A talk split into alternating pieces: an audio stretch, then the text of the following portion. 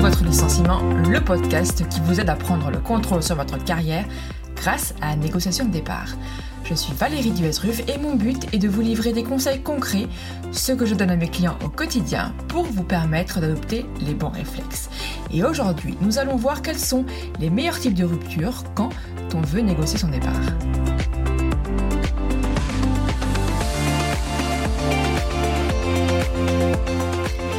Quel est le meilleur type de rupture du contrat de travail pour négocier son départ? Eh bien, ça va dépendre de votre situation.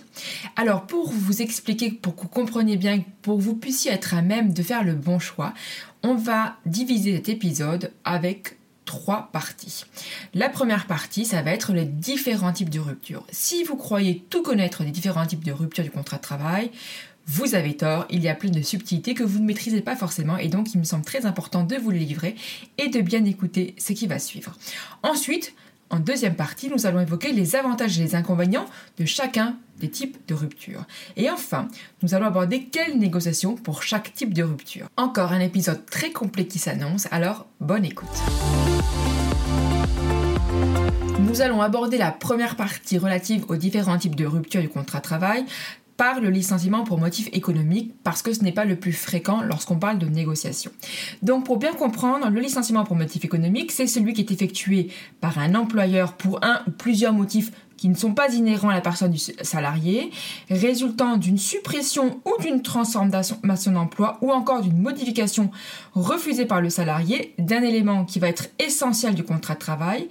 Et euh, ces suppressions, transformations ou modifications sont consécutives notamment à des difficultés économiques, à des mutations technologiques ou à une réorganisation de l'entreprise nécessaire à la sauvegarde de sa compétitivité ou à la cessation d'activité de l'entreprise.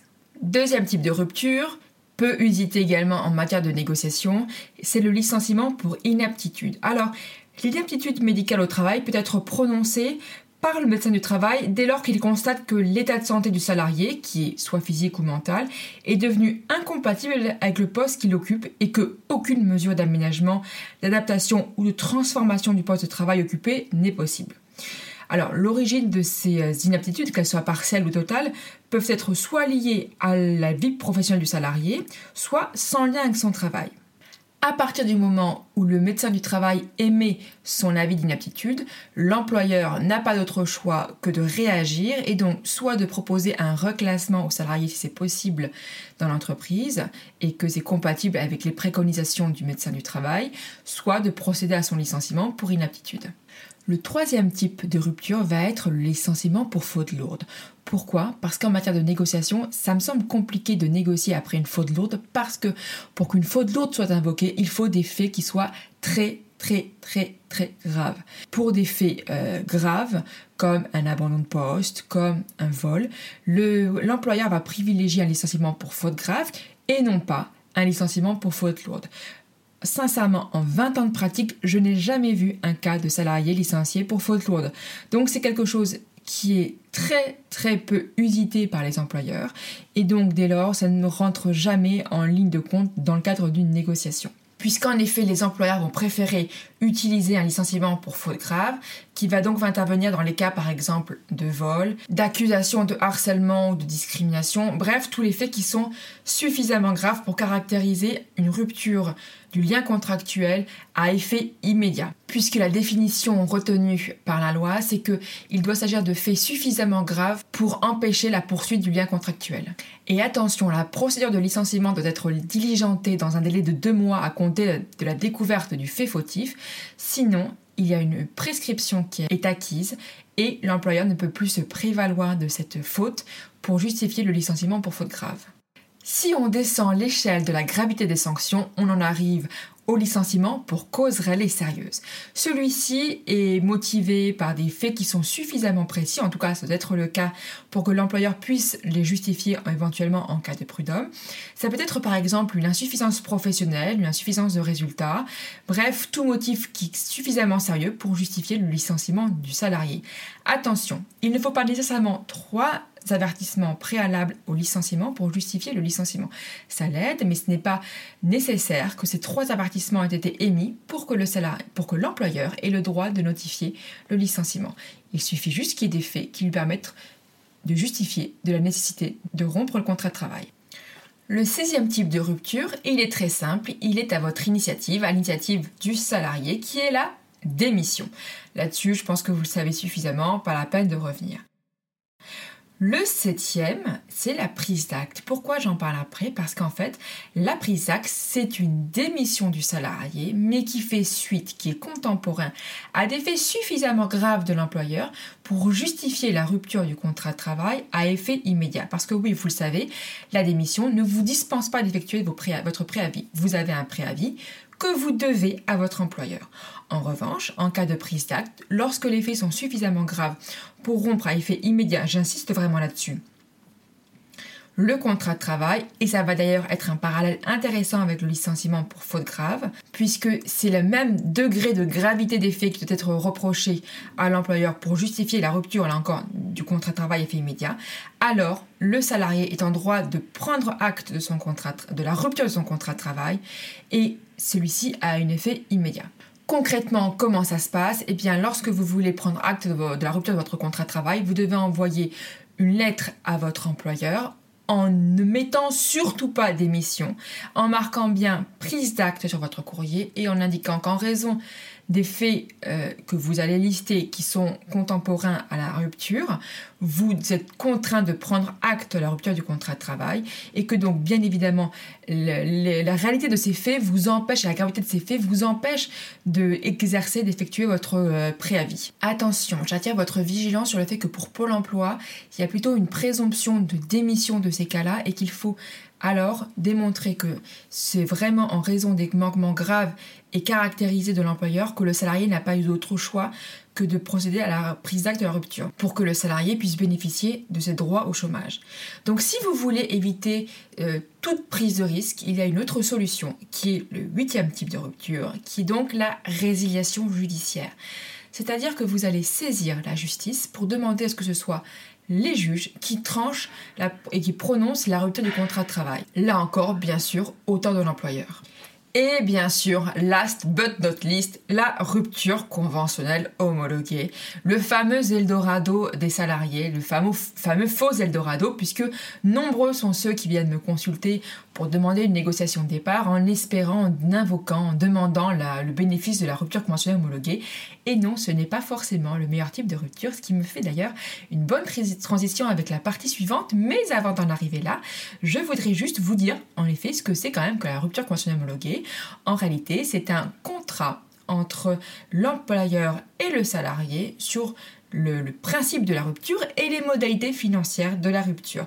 Donc c'est très pratique, ça a été mis en place en 2008 pour en réalité on va dire régulariser une pratique qu'avaient les avocats de négociation, mais ce n'est pas forcément le meilleur euh, modèle pour ça, le meilleur véhicule pour cela, et je vous explique dans la partie suivante pourquoi. Après ce rappel salutaire, voyons à présent quels sont les avantages et les inconvénients de chacun de ces types de ruptures. Tout d'abord sur le préavis, puis l'indemnité de licenciement et enfin les droits au chômage. En premier lieu sur le préavis, car non, tous les types de ruptures ne sont pas égaux face aux différents avantages. Donc le préavis, plusieurs types de ruptures ne sont pas éligibles au préavis. Tout d'abord, le licenciement pour motif économique.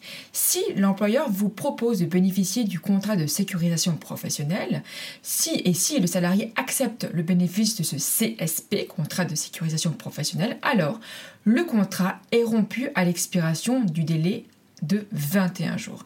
Il n'y a qu'un délai de 21 jours. En cas d'inaptitude, bien évidemment, si un médecin du travail émet un avis d'inaptitude et que l'employeur n'a pas de poste de reclassement à vous proposer, alors en effet, le salarié ne peut pas continuer à exercer ses fonctions et donc un préavis devient parfaitement inutile. En cas de faute lourde ou de faute grave, là encore, les faits ayant justifié la rupture du contrat de travail étant suffisamment graves pour empêcher la poursuite des relations contractuelles à effet immédiat, eh bien, ça ne justifie pas non plus euh, l'exécution d'un préavis. En parallèle, vous l'avez compris, même parallélisme des formes pour la prise d'acte.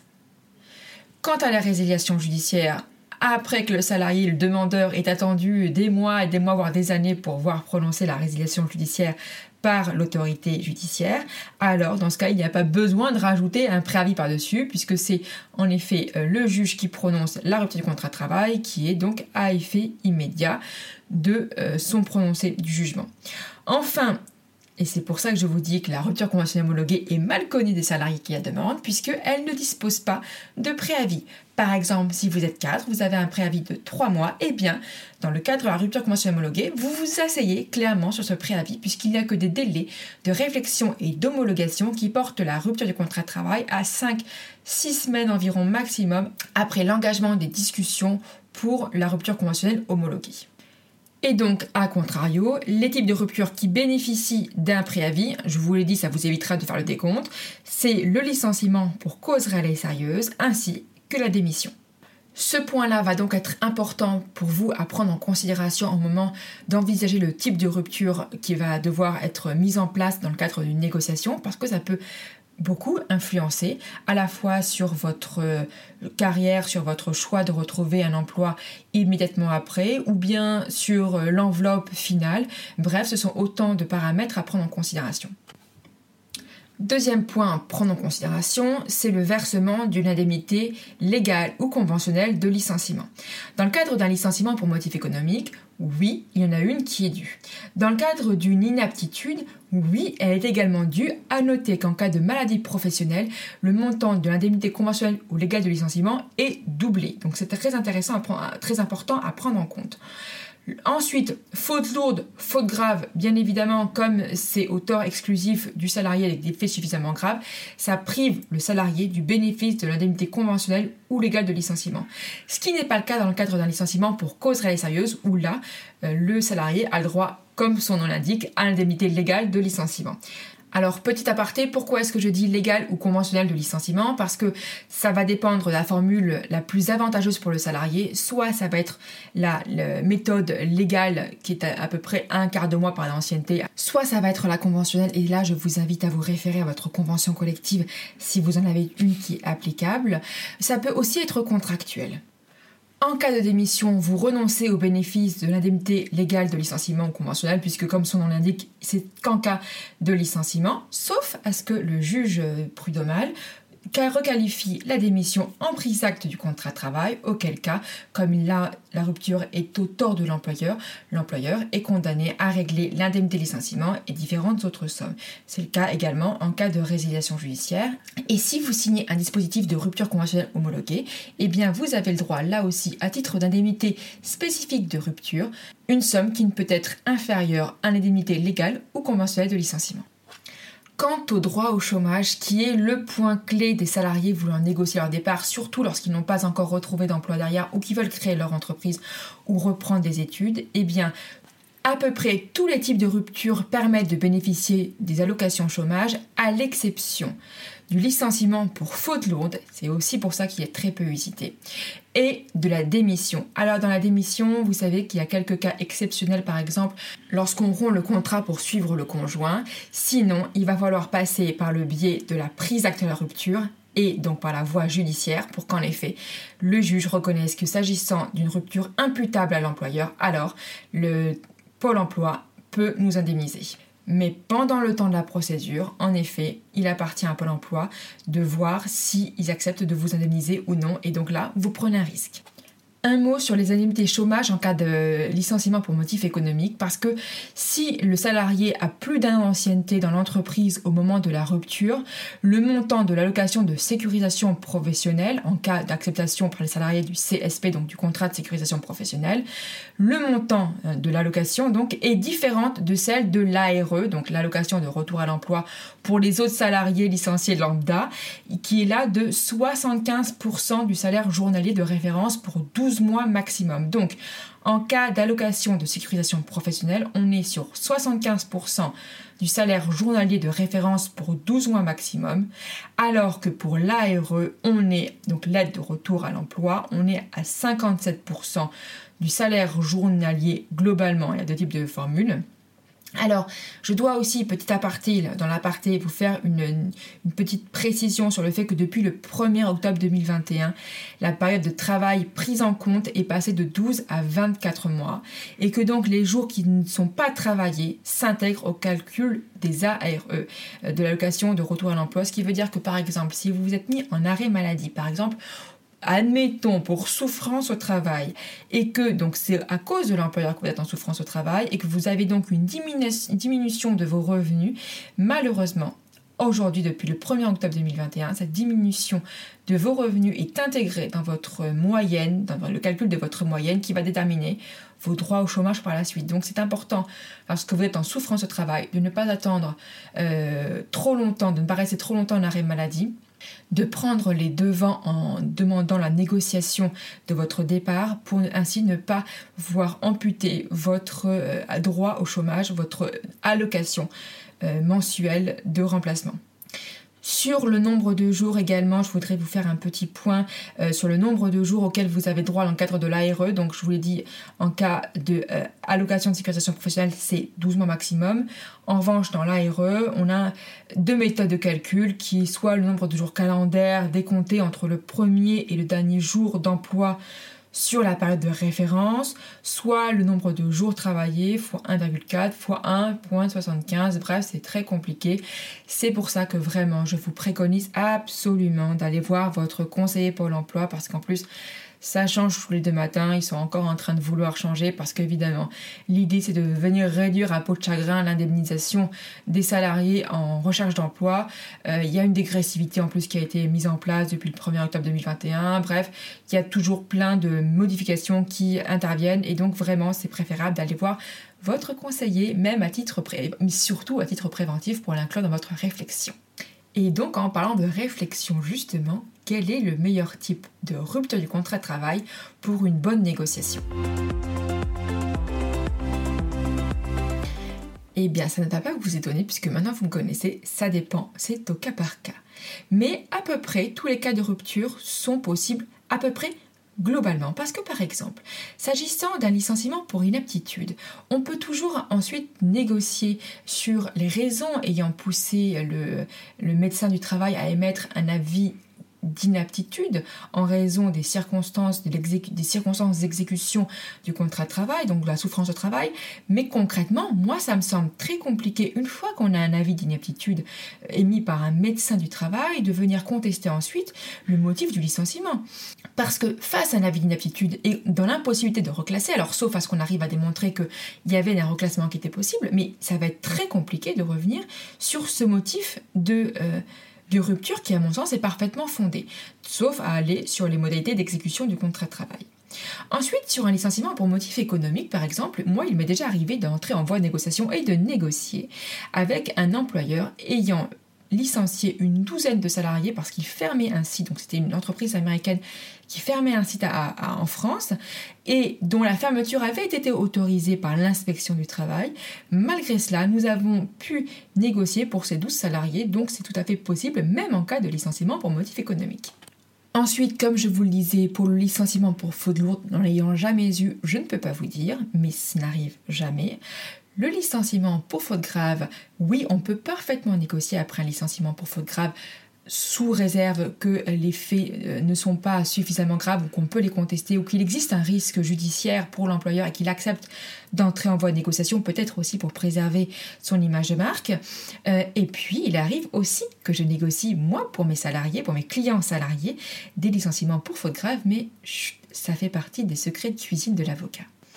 Bien évidemment, après une prise d'acte du rupture du contrat de travail, on peut entrer en voie de négociation, mais certainement pas après une démission, parce que lorsque vous démissionnez, ben, vous vous privez de tout droit de contester ensuite le motif de la rupture, sauf à ce que vous le fassiez dans un délai très récent, c'est-à-dire que dans un délai très euh, récent, suite très contemporain, suite à votre démission, vous précisiez que c'est une non pas une démission, mais une prise d'acte, mais ça me semble un peu compliqué parce que dès lors que vous écrivez démission dans votre courrier de rupture du contrat de travail, à mon avis, vous êtes coincé, sauf à venir invoquer les modalités d'exécution du contrat de travail, mais souvent, dans les faits, une fois que vous êtes parti, euh, vous êtes parti un peu une main devant, une main derrière, et donc vous n'avez pas préservé vos droits en sauvegardant, en préparant un dossier. Donc après, c'est très compliqué de venir contester les modalités d'exécution du contrat de travail.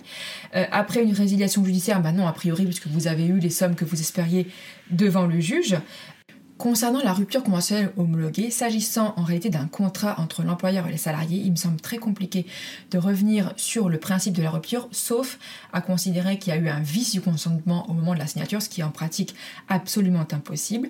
Alors, en plus, la jurisprudence est venue nous éclaircir là-dessus en nous disant qu'il ne pouvait y avoir de protocole transactionnel, donc de transaction, donc de négociation entre les parties sur les modalités de la rupture de la rupture conventionnelle mais uniquement sur les modalités d'exécution du contrat de travail. Donc vous le voyez, il est toujours possible de négocier quel que soit le type de figure de rupture parce qu'on arrive toujours à trouver des modalités pour pouvoir contester ou pour pouvoir négocier si et seulement si l'entreprise accepte de rentrer en voie de discussion. Euh, mais en gros, les véhicules qui vont être les plus usités en matière de négociation de départ, ça va être le licenciement pour cause réelle et sérieuse, le licenciement pour faute grave et la rupture conventionnelle homologuée. En conclusion de cet épisode et en synthèse, eh bien, vous allez devoir étudier chaque type de rupture et le mettre en parallèle, en miroir avec votre situation professionnelle et personnelle pour voir celui qui est le plus adapté à votre cas présent, à ce que vous vivez. En réalité, et là, petit disclosure, en réalité, le type de rupture importe peu.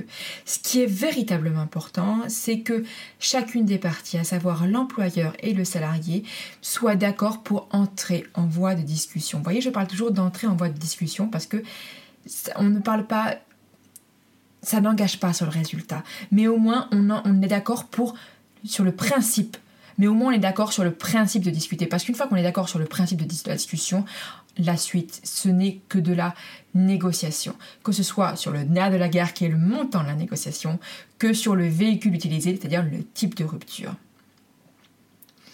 Le meilleur conseil que je peux vous donner évidemment, est celui de vous faire accompagner parce qu'il y a toujours des évolutions législatives qui, qui arrivent. Par exemple, il est aujourd'hui proposé euh, un projet de loi pour que l'abandon de poste s'apparente par Pôle emploi à une démission et donc n'ouvre pas droit au chômage. Donc c'est pour ça que pour vous sécuriser vraiment, je vous préconise d'avoir recours à un avocat parce que comme vous l'avez entendu tout au long de cet épisode, de ce long épisode encore une fois, les avocats vous donnent plein de bons conseils. Et d'ailleurs, si vous avez aimé cet épisode, si ce podcast vous apprend des choses utiles et que vous voulez que je continue, je vous remercie infiniment de bien vouloir me laisser au moins 5 étoiles et surtout un avis pour booster les algorithmes et le faire connaître auprès du plus grand nombre.